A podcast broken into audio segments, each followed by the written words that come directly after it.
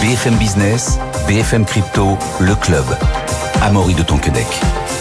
Bonjour à toutes et à tous, j'espère que vous allez bien. Soyez les bienvenus dans le club BFM Crypto. Ça s'est passé jeudi dernier, hein, une faille de sécurité dans le système Ledger a créé une sorte de panique dans la communauté crypto. On en parlera dans quelques instants avec Pauline Armandet, journaliste BFM Crypto. Bonjour Pauline. Bonjour Amaury. Les fonds Web3, qui sont-ils? Comment et dans quoi investissent-ils pour en, pour en parler, j'ai le plaisir de recevoir Marguerite de Taverneau, vice-présidente du fonds Ledger Cathay. Bonjour Marguerite. Marguerite. Bonjour Amaury et Jackie Abitbol, managing partner chez Cathay. Bonjour. Mais d'abord, on part faire un tour sur le marché crypto avec Alexandre Baradez, chef analyste chez IG. Bonjour Alexandre. Bonjour Maurice, bonjour à tous. Alexandre, bon, je le rappelle, on gagne quand même 150% sur le Bitcoin euh, en un an, mais on est dans le rouge aujourd'hui. Hein. On perd plus de 2% sur une semaine et plus d'un pour cent aujourd'hui. Ça y est, c'est fini, on n'aura pas de rallye de Noël, euh, Alexandre alors, il a déjà bien précédé la période de Noël. Hein. C'est pour ça qu'il ne faut pas trop, faut pas trop lui en vouloir s'il décide de consolider.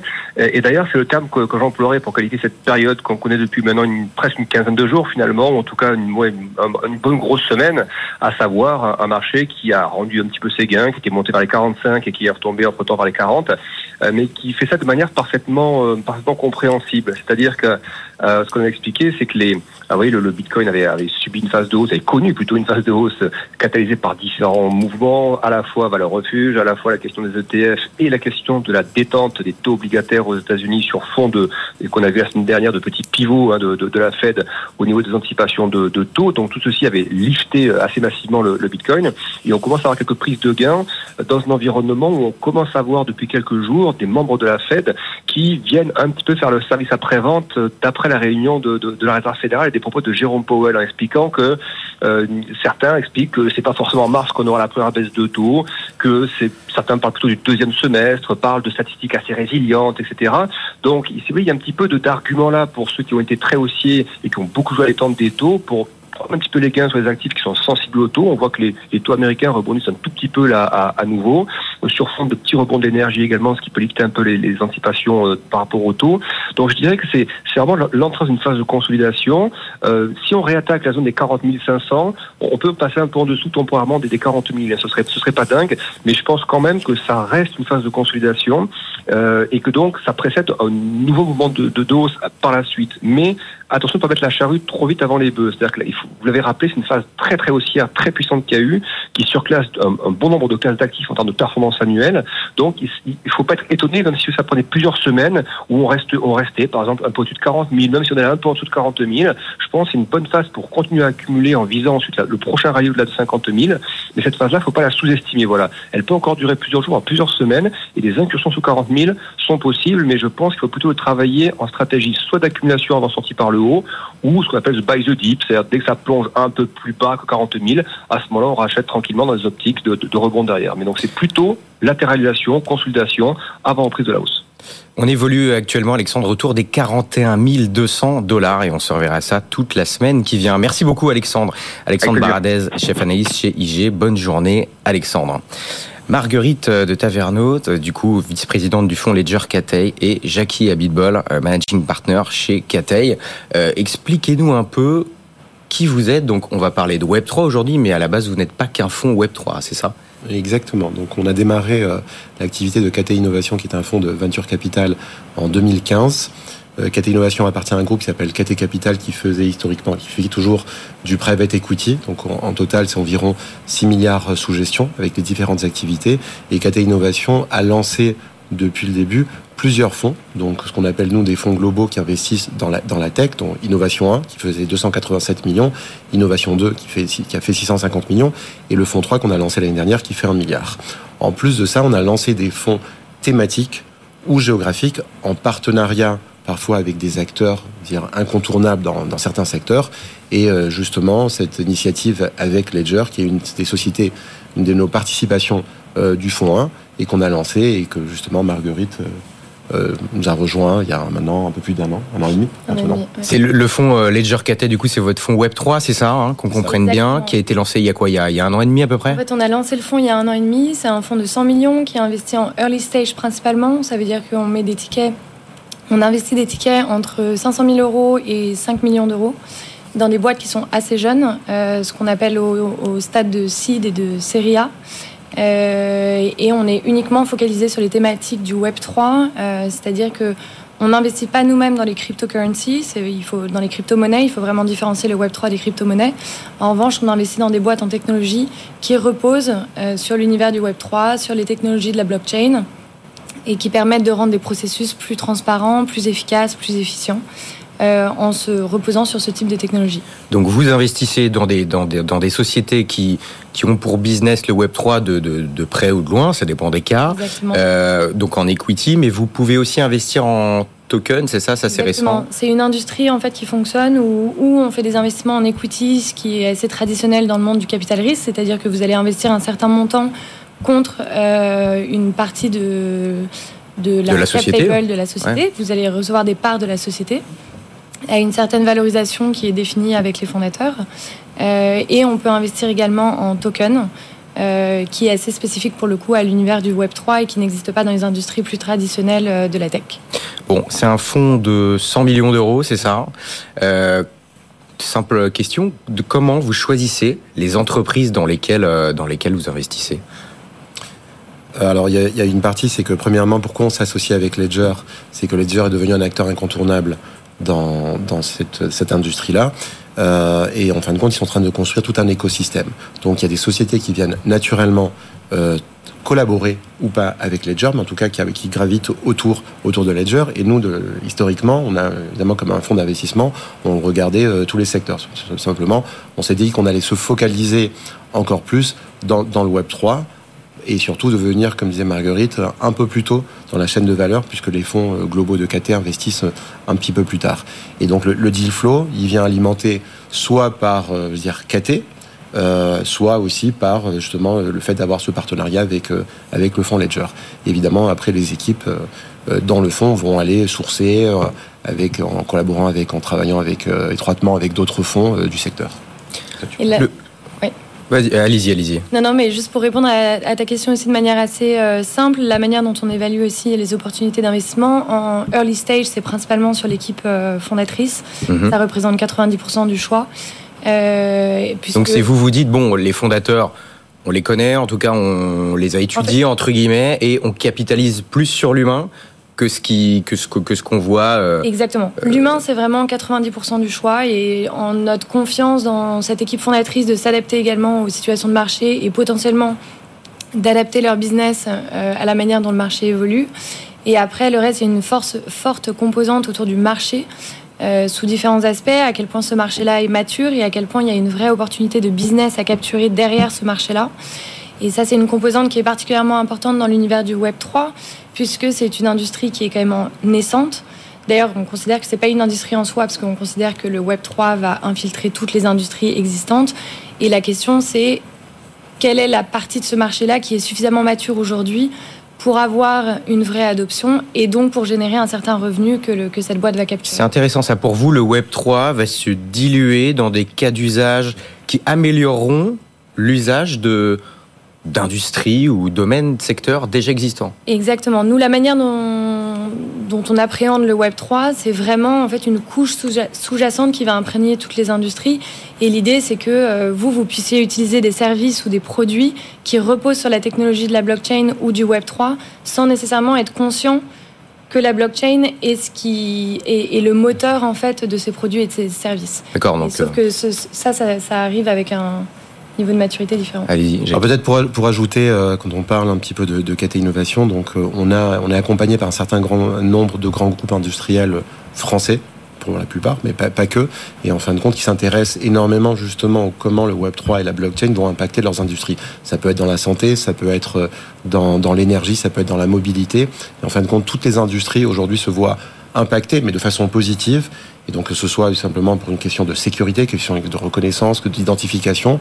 Et en fin de compte, on met à, au travail donc de cette activité-là aussi notre écosystème, euh, l'écosystème de KT. Donc il y a une réelle demande. Pauline, tu voulais réagir euh? Euh, Oui, j'ai juste une petite question. L'idée, c'est d'investir dans des euh, sociétés françaises ou viser l'international Alors pas que françaises, puisque KT ce qui fait la force et le modèle de KT, c'est d'être une plateforme globale, donc présente aujourd'hui dans quatre, quatre régions, aux États-Unis, en Europe euh, et en Asie.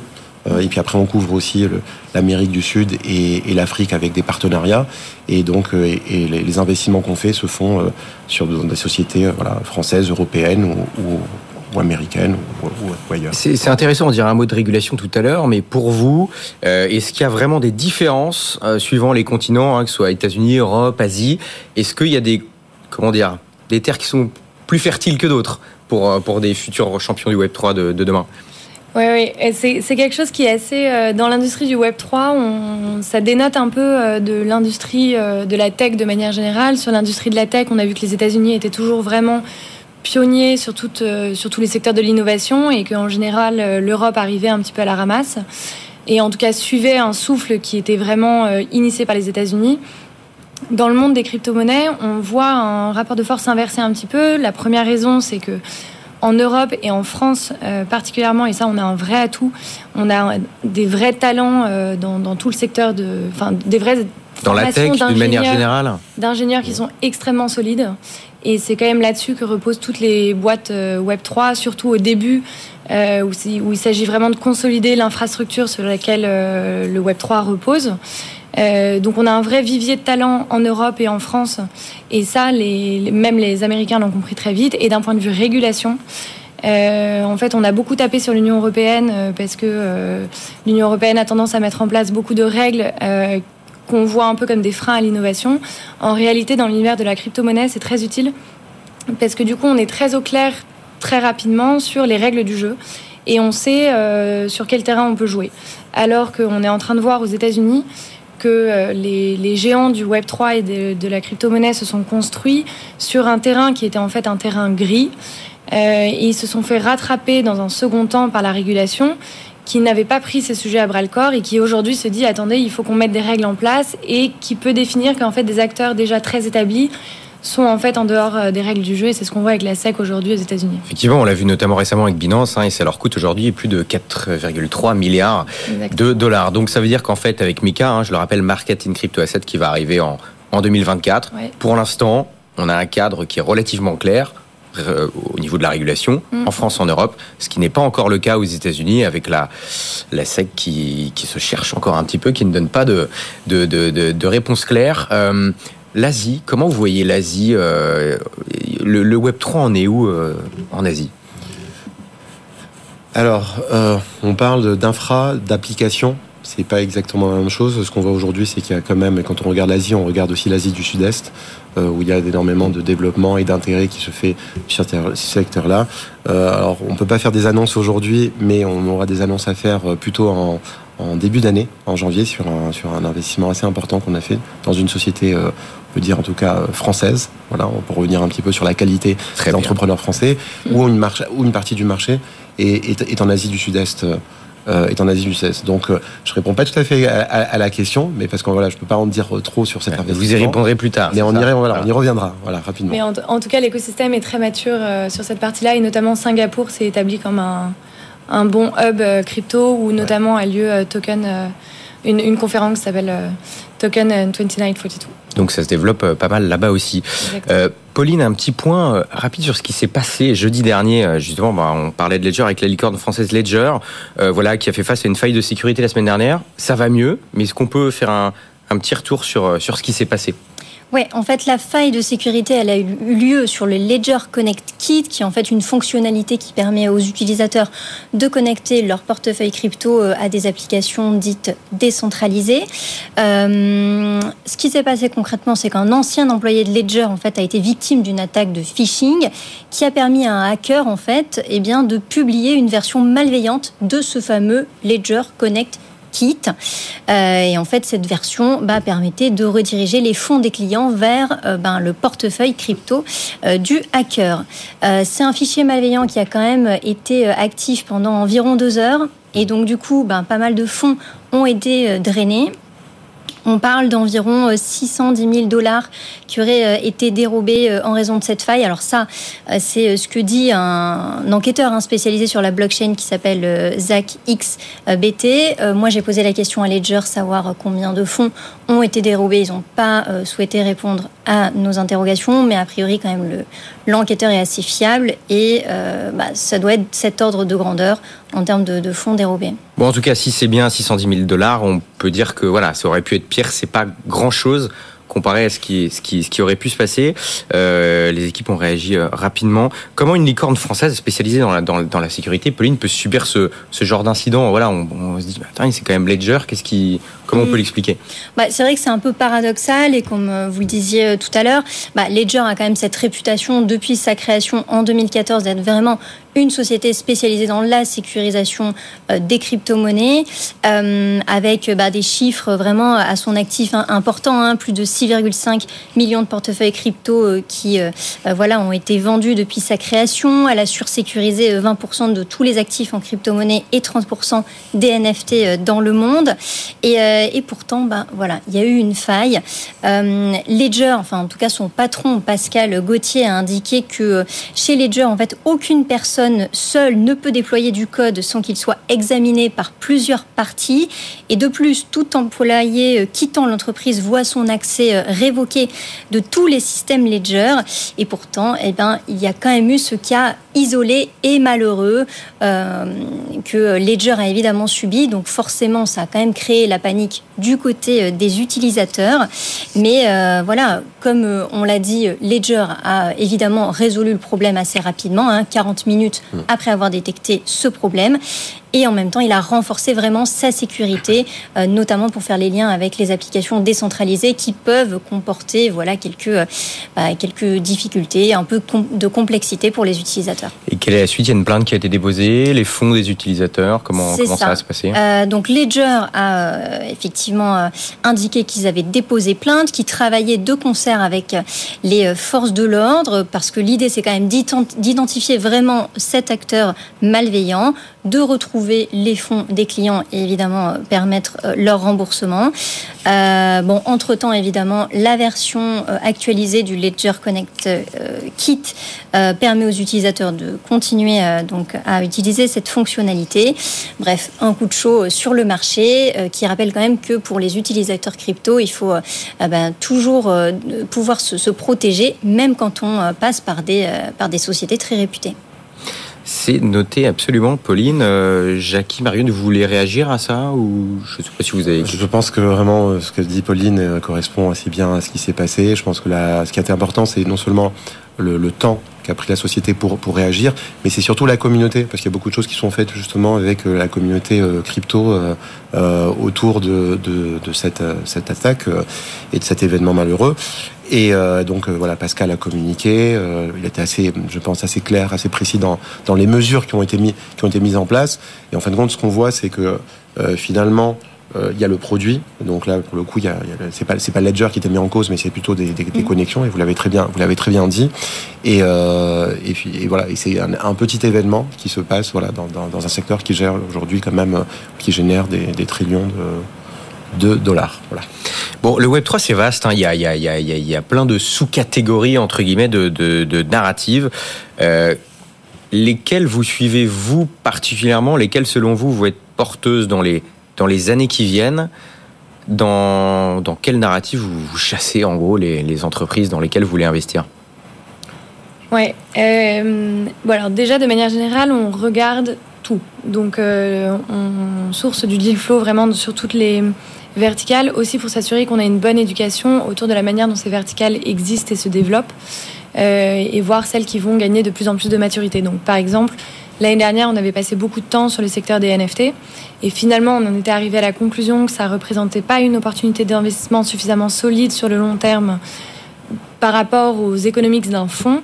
En revanche, c'était très utile pour nous de, de creuser davantage ce segment parce qu'il y a un pouvoir de la communauté crypto qui est extrêmement fort autour du monde des NFT. Donc nous, on le regarde un peu de, sous les deux angles, le pouvoir que ça a par rapport à la manière dont ça façonne l'industrie et la communauté, Et en revanche, on garde toujours notre chapeau d'investisseur pour comprendre vraiment l'opportunité qu'il y a derrière. Donc vous y investissez pas forcément de manière directe, en tout cas dans le secteur des NFT, parce que selon votre thèse d'investissement, c'est un peu trop spéculatif pour vous? Aujourd'hui, exactement. Et en fait, sur toutes les plateformes qu'on a regardées l'année dernière, euh, on en était arrivé à la conclusion aussi qu'il n'y avait pas en fait, c'était à chaque fois la plateforme qui offrira le moins de frais utilisateurs sera celle qui gagnera.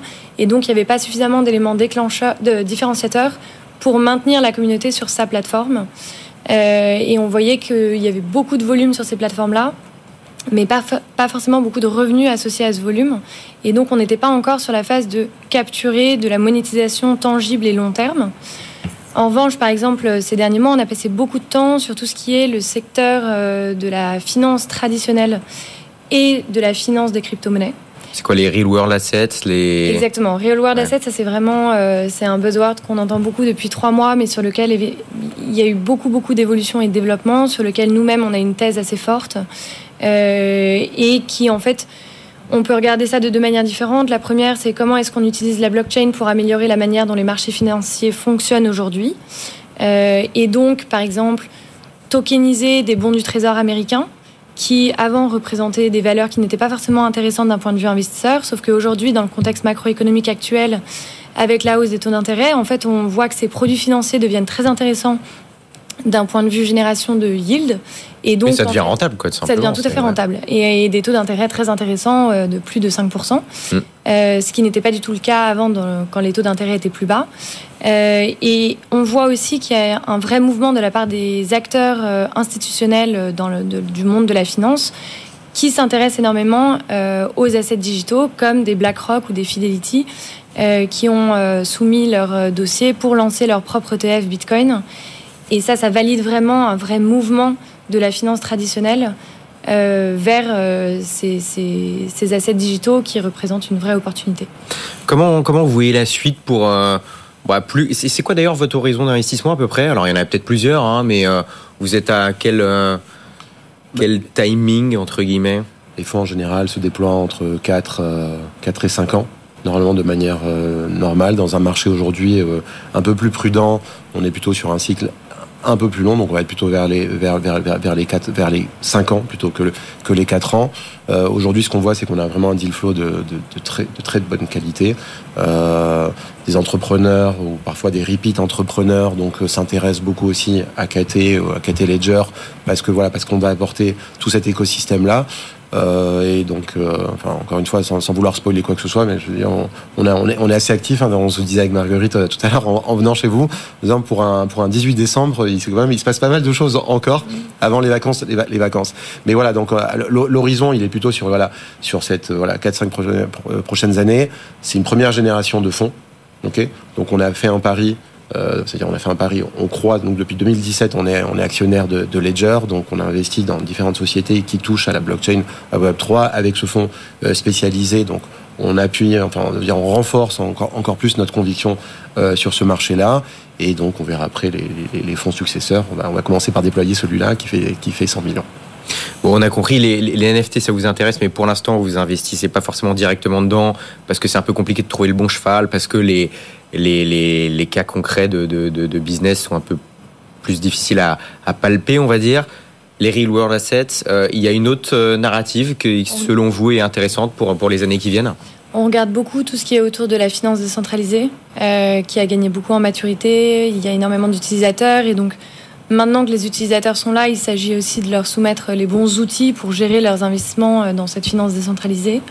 Euh, on regarde également beaucoup le secteur du gaming, euh, puisque le gaming représente un très bon bac à sable pour des utilisations de ces nouvelles technologies qui ensuite peuvent être appliquées à d'autres cas d'usage. Donc voilà, récemment c'est plutôt. Et après, on regarde aussi beaucoup des mécanismes des marchés financiers qui peuvent eux-mêmes apporter beaucoup au secteur, au marché de la crypto en elle-même et puis certainement d'autres à venir dans les années qui viennent qu'on ne connaît même pas encore Exactement. actuellement. Pauline, la semaine dernière, tu nous parlais de, de cinq livres euh, sur le Bitcoin à offrir à Noël. Cette semaine, tu t'es demandé à partir de quel âge euh, on pouvait parler du, du Bitcoin aux enfants à, à partir des, des, livres. Du coup, on peut commencer quand? Bah, A priori, à partir de tout petit, c'est en fait la question que je me suis posée quand j'ai reçu ce livre, Le petit Satoshi et la création du Bitcoin, qui, qui s'adresse aux 4 à 8 ans, qui a été écrit notamment par le vulgarisateur crypto Goku et illustré par Tewoz. c'est un livre qui bah, voilà, se lit en quelques minutes quand on est adulte, mais évidemment quand on est enfant, il y a évidemment des notions qui peuvent être assez compliquées à comprendre. Euh, j'ai euh, parlé avec l'auteur qui m'a un peu expliqué sa démarche. Il a dit voilà qu'il avait un fils de 5 ans qui lui a dit bon bah voilà papa euh, c'est quoi le Bitcoin? Et en fait bah c'est pas si facile déjà d'expliquer le Bitcoin à ses amis, à des adultes. Alors forcément un enfant, il faut trouver les bons termes, voilà pas très simple à expliquer. et il s'inscrit aussi dans une démarche de mission dans le sens où il faut que les jeunes générations d'aujourd'hui, enfin dans le sens où les jeunes générations d'aujourd'hui seront les véritables utilisateurs du Bitcoin de demain. Donc, il n'y a pas que ce livre euh, sur euh, le Bitcoin adressé aux enfants. Il y en a quelques autres en France, euh, mais c'est voilà une industrie qui se développe vraiment doucement, contrairement aux États-Unis où il y a une véritable effervescence autour des livres crypto. Et euh, donc c'est pour ça que je euh, j'ai écrit un article à la fois sur euh, qu'est-ce qui se passe en France, la différence avec les États-Unis, et si c'est bah, pas un peu compliqué quand même de parler de Bitcoin au tout petit. Article à retrouver sur notre, euh, notre site BFM Crypto. Euh, d'ailleurs, abonnez-vous à la newsletter de Pauline qui paraît ce soir à 18h comme, euh, comme chaque lundi, si ce n'est pas déjà fait. Merci, beaucoup d'avoir été avec nous, Marguerite de, de Taverneau, présidente du fonds Ledger Catet, Jackie Habitbol, managing partner chez Catet. À très bientôt pour éventuellement de prochaines annonces, si j'ai bien compris, début 2024. Merci d'avoir été avec nous. Bonne journée, bonne soirée. À demain à 15h. BFM Business, BFM Crypto, le club.